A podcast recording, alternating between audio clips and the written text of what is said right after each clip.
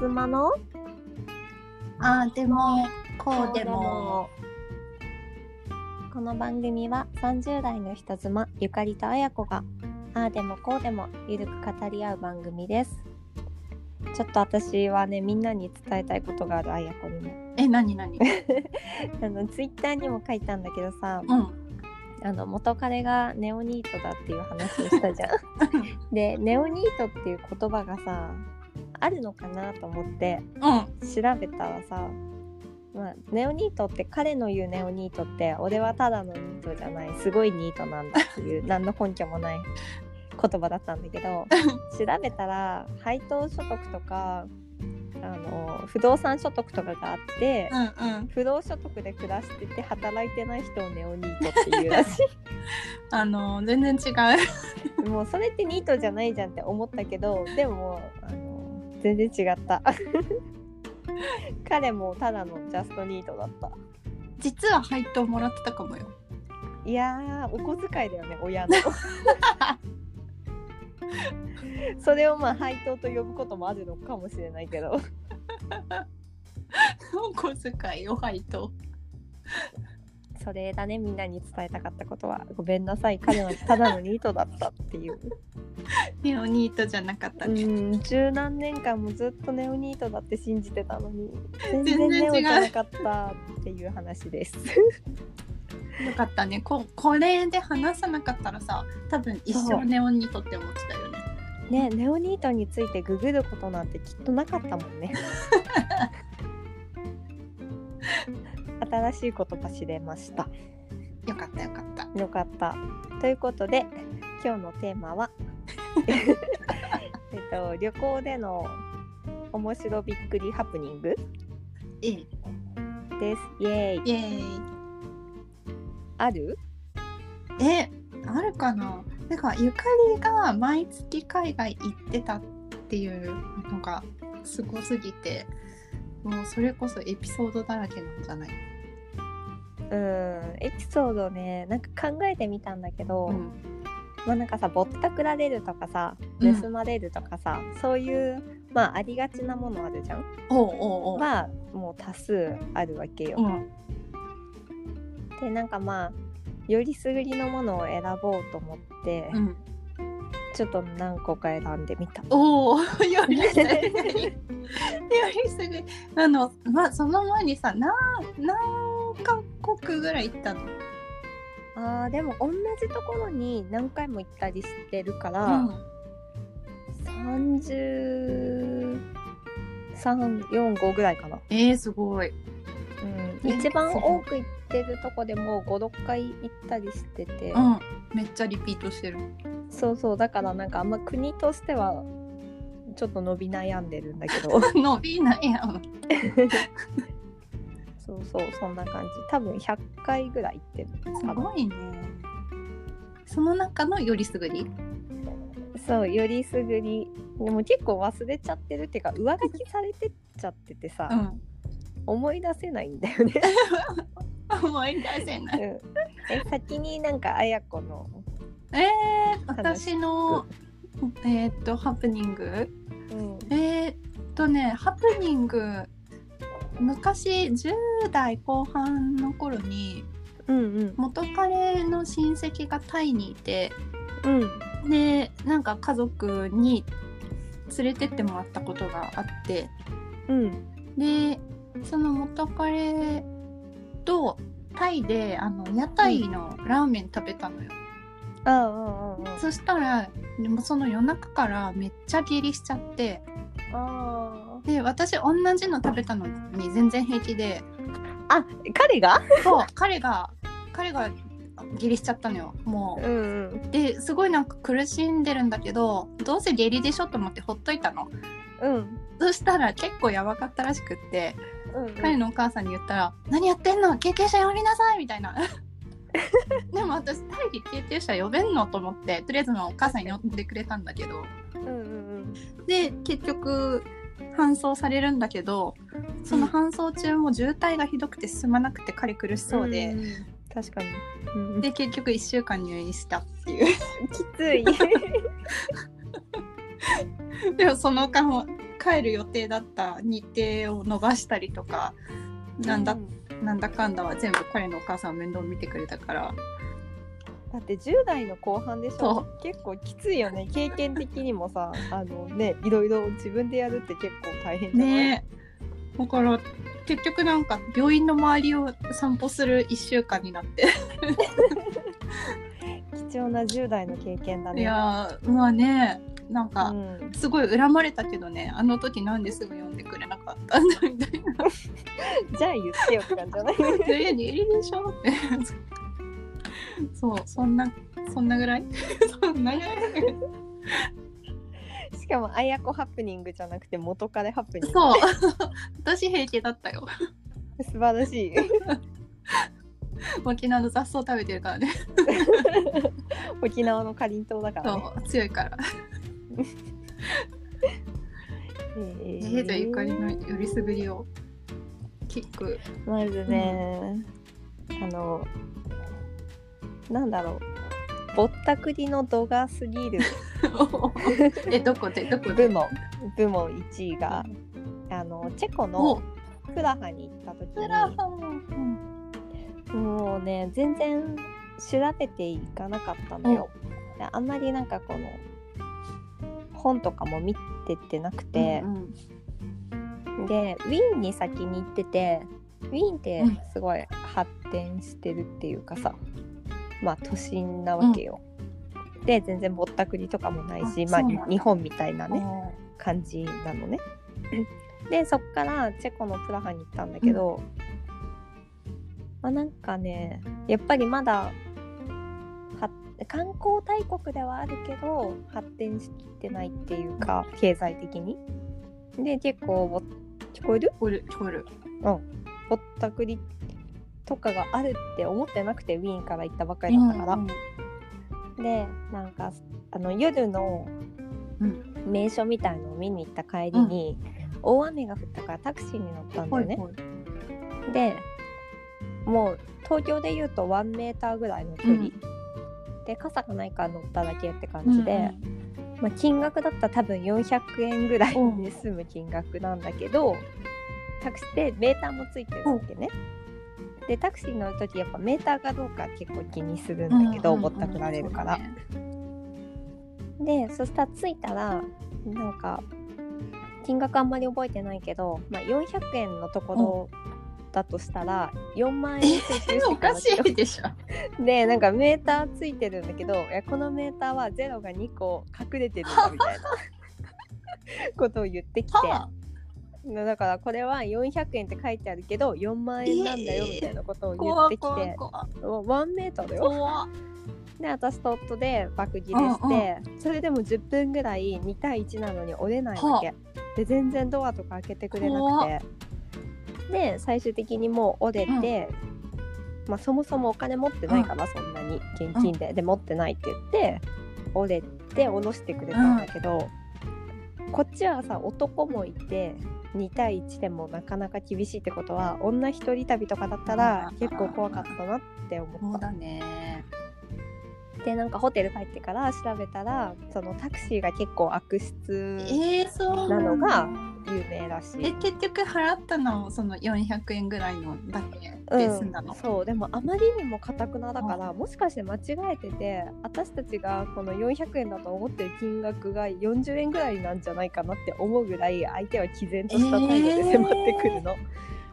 でなんかこっちが勘違いしてんのかな単位間違ってんのかなって思う感じでつい払っちゃいそうになるかもしれないみたいな。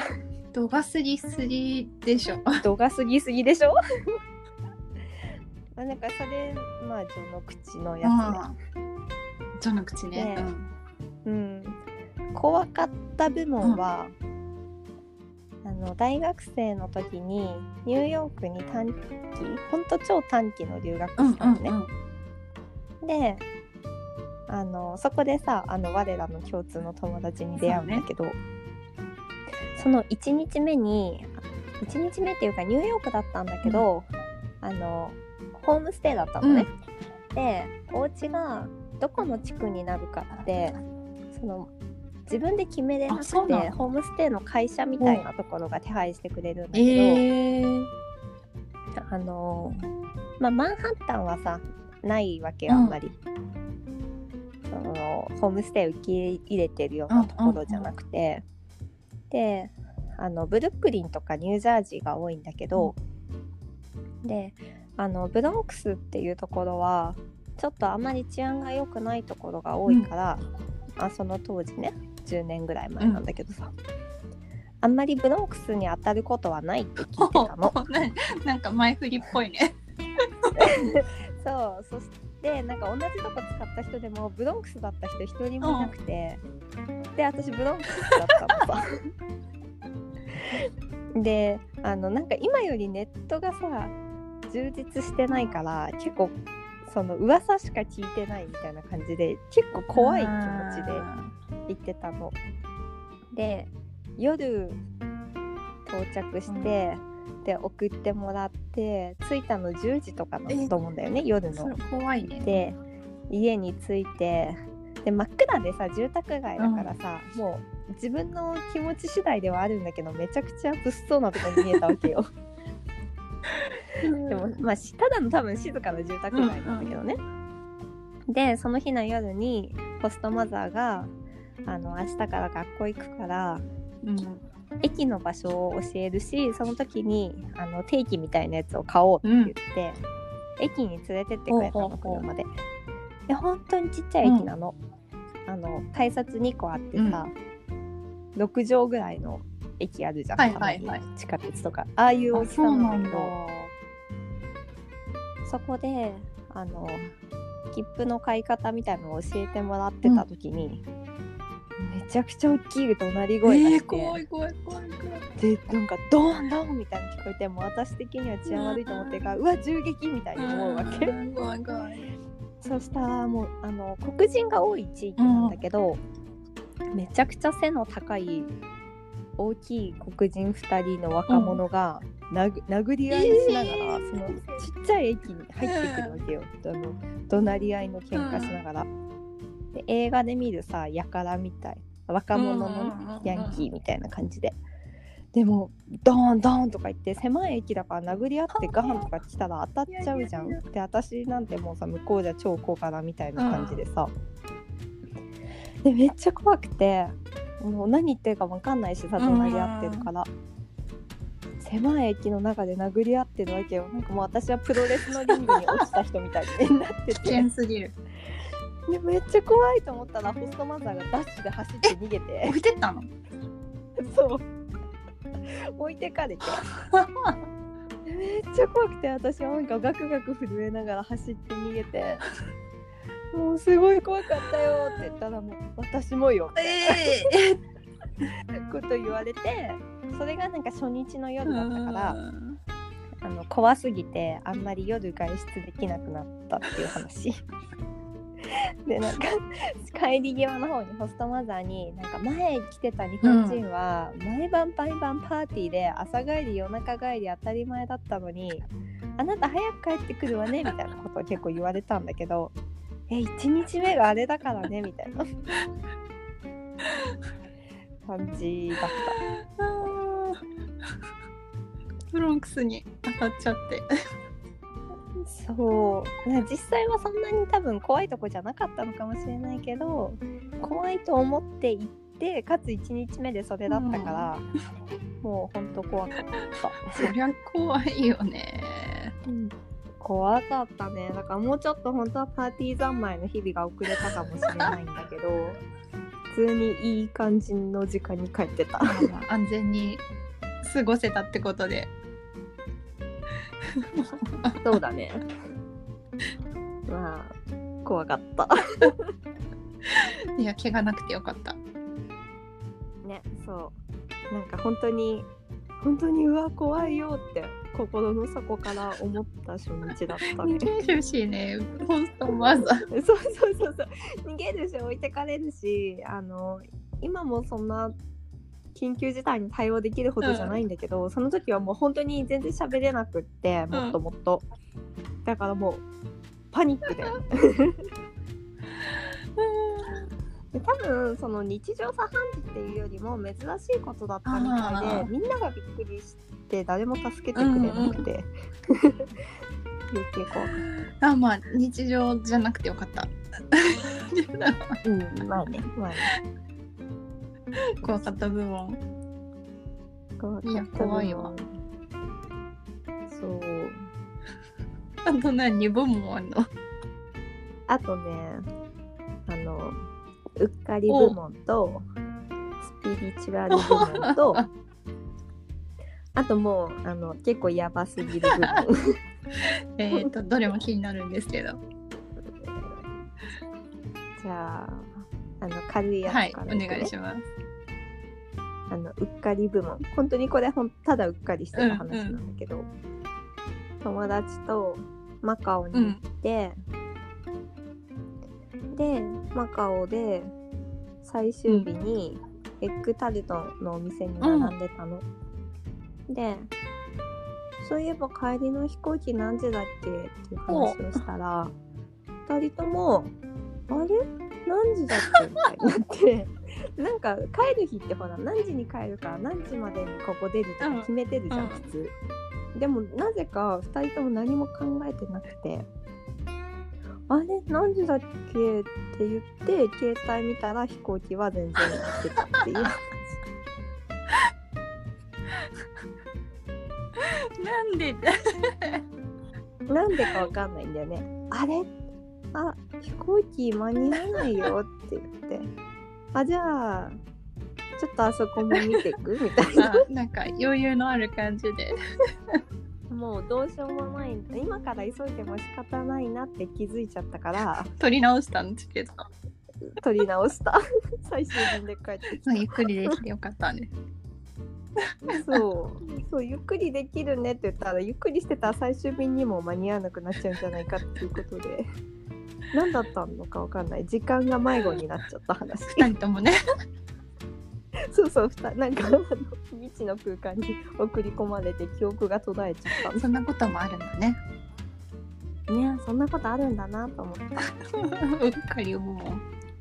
あとねスピリチュアル部門でこれ多分ねうん昔、出会ったぐらいの時にあや子に話したことあると思うけど、あの私がベトナムでさうん。高熱を出した話高熱を出した話？なんかねベトナムで年末年始年越しをしたのなんだっけ？風国。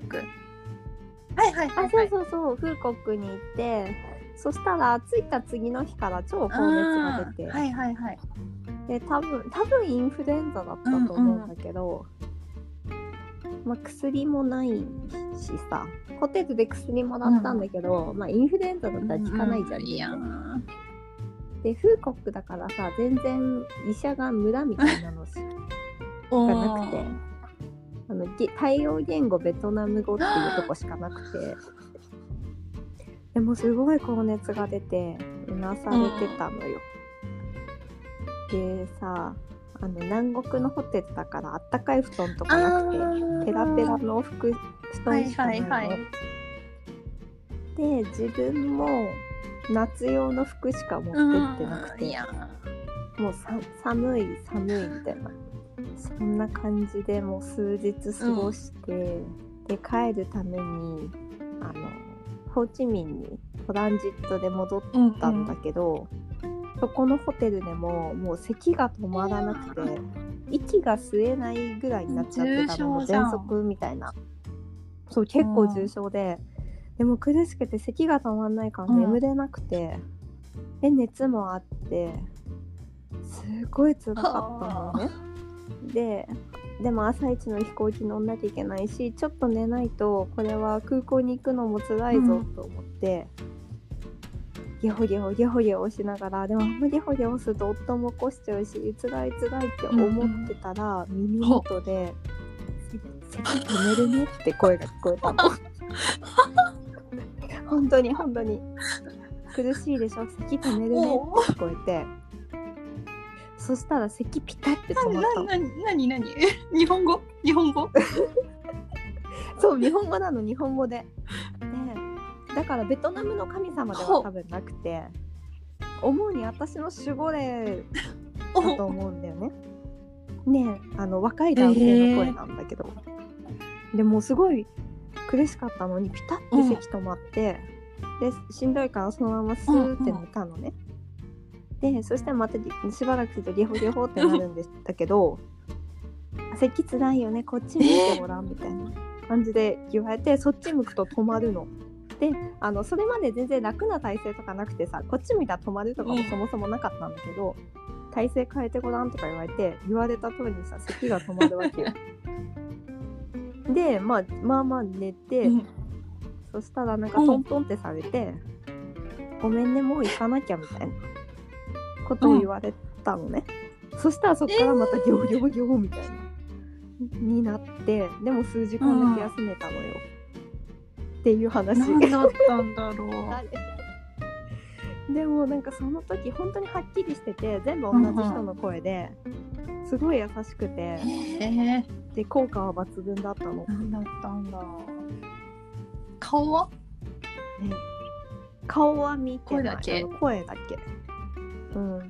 ええであんまりそういうあの、まあ、怖い心霊現象みたいなのもそんなにないけど、そういうスピリチュアルなことをそんなに信じてるわけでもなくって、そういうのも初めてだったんだけどそれは疑う余地もなく本当だったんだ。本当に起きそうそれ結構もう旅とか関係ないけどね もはやね。えでそそうういう帰ベトナムで。るまでじゃあ結局その体調悪いままだったの？ずっと。ずっと悪いまんまだったんだけど、大丈夫？大丈夫？席止める？席止めうん、る。だい止めない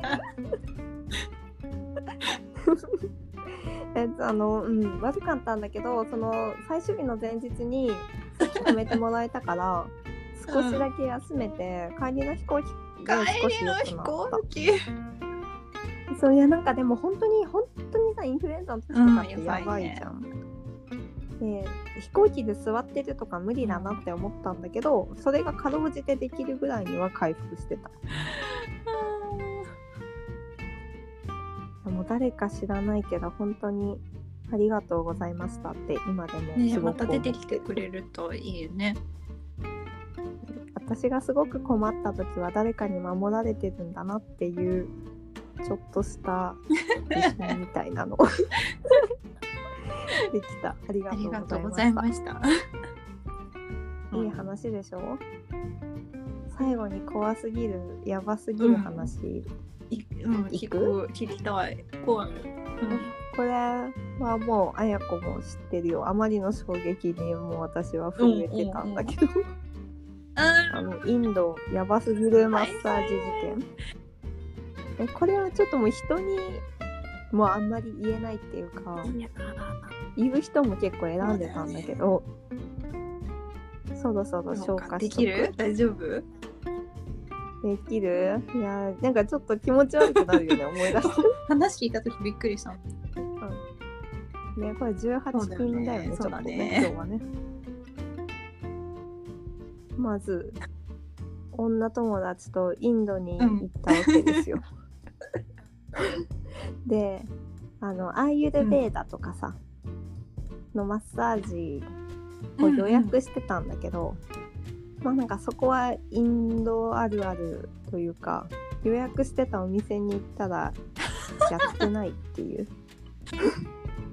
あのお休みとかじゃなくてお店店がないってい。い。う本当に？そう。そう予約した店ははってどこなのかっていう話なんだけど、あ。の日本の雑誌に載ってるとこ予約して行ったんだけど、予約もしてたんだけど行ったら店がないっていうそう。でも店がないけど私たちはマッサージはしたかったわけよ、せっかくインドに来たしと。でまあうろうろして。でも大概のインド人はちょっと騙してくるわけよ。いい店知ってるよとか言ってさ 騙してくる。大体なんかだ騙してくるんだよね。まあうん。それも愛嬌なんだけど、大体騙してきて。その入ったお店がもうすんごいいい店知ってるよみたいな感じで連れて帰って連れてかれて断ったんだけどいろいろ探しても結局いいお店なくて、うんそこに行ったんですよ。で私と友達で別々の部屋で個室で、まあ、インドってさちょっとレイプとかも多いイメージがあるからその、まあ、性犯罪を避けるために絶対男性はやめてくれと。個室だしね男性もいるんだ。から女性のマッサージ師あそうそう男性もいて女性のマッサージ師をつけてくれって言ってはい。始まりました、でオイルマッサージなんだけど、なんか最初普通だったんだけど だんだんなんかいやらしい手つきで触ってきて。でもなんかねだんだんこう乳首とかピンとかやってくるのそんなマッサージある？ねこんなマッサージあると思ったけど、でもなんか相手も女性だし、えなんか結構別に最初普通の話してたから、でも私もどうしていいかわかんないしさなんか自意識過剰だと思われたら困るからさ、あんまりやめてとかも言えなくてななんかどうしていいのかわかんなかったんだけど、何回も触ってきたりするのよ。でなんか気持ち悪いどうしようと思って。でもなんか多分断れない日本人みたいなのが出ちゃったんだよね。だからこいつ何も言わねえなって思われたのかもしれなくて、ちょっとだんだんエスカレートしてきて。でおもむろに彼女がパンツ紙パンツあるじゃん。マッサージの。紙パンツバッてずらして私のお股にあったかオイルドバーってかけたの。で触ってこようとしたから「No, no, no, stop, stop, stop」ってなったっていう怖いよ。でもうここそこでもうフィニッシュだよ、うん。フィニッシュだよみたいになって。終わったんだけど。でもなんかもう私も多分錯乱しちゃってて、どうしていいかわかんないし何が起こってんのかわかんないし何が目的かもわかんないじゃん。ねでそんなことをさ女性にされたこともないしさ。しかもおもむろに、ね、何目的なんかさチップを弾んでほしいっていうかさ、男性向けのそういう性的サービスも実はやってる店とか、うんうんまああるじゃない、タイとかでもさ。そういう感じでなんか3000円のマッサージだと思ったけどそういうこともするから2万円くださいみたいなさ感じとかだったらまだわかるけど事前の交渉もないからさ、ね。なんだったの？そう。意味が分かんなくて錯乱しちゃってて、ですごいわ私もようんどうしていいか分かんないから笑って「Thank you」ってで言った Thank you 言ったの。でも後で思えばなんであんなこと言ったの？って思って。で私があの、うん。友達にさ、んあの合流した時に「変なことされなかったどんな感じだった?」って言ったらその子は普通だったわけよ。ででもその話を友達にしたらその子があの私のマッサージ師をうん睨みつけて、汚い言葉を書いた英語で。もうそれだけが救いだよね。それは大丈夫だったの？そうでなんか帰りそのお店のスタッフの男性が駅まで送ってくれたんだよね。でその時にえどういう意図なのみたいなことを聞いたんだけど、知らなかったみたいなことを言ってて。だから本当にどういうことなのかわかんない。なんかうちはそういう店じゃないしそういうこともやってないから、えなんでそんなことしたかわかんないって男性は言ってて、だからなんか個人的な趣味であまりにも私が魅力的で つい手が出てしまった的なのかえわからない。インドではよくあることなでしょ？のかなか頭の位置変えられたとかなんかあそうそうそう。だから私なんかムービー撮ってるのかなと思ったの、それが一番怖かった、そうそうそうそうなんか最初向いてた方と違う方を向いてとかって言われたから、カメラとかあんのかなと思ってさ。もう怖いよね。恐ろしい。ね。あーねえ大変だったね。そう。それはなんかちょっと今話しても不穏な気持ちになってきた。あんまり消化できてないじゃん、皆さんもインド行く時まあインドに限らずマッサージ行く時相手が女性でも個室で何があるかわからないのねで気をつけてください。ねねあと笑顔で「Thank you」って言っちゃダメよ。毅然な態度もう錯乱しちゃったからなんかチチップとかをなんかくれとか言うからあげたりとかしてもう早く出なきゃと思って気をつけてほしい。あ本当にお店の写真とか撮っといて、ちゃんと言うべきだったなと思ってあーあ撮ってない。SNS とかで。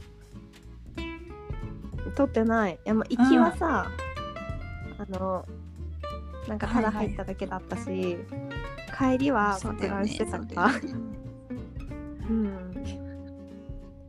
そうそう。うん。ね。ね。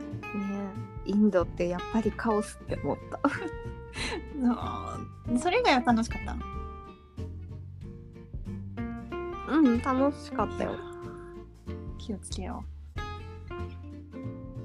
ね。あ本当にマッサージ。皆さん気をつけて。うこんな感じでしょうか？こんな感じでいいこんでいい いいんじゃない？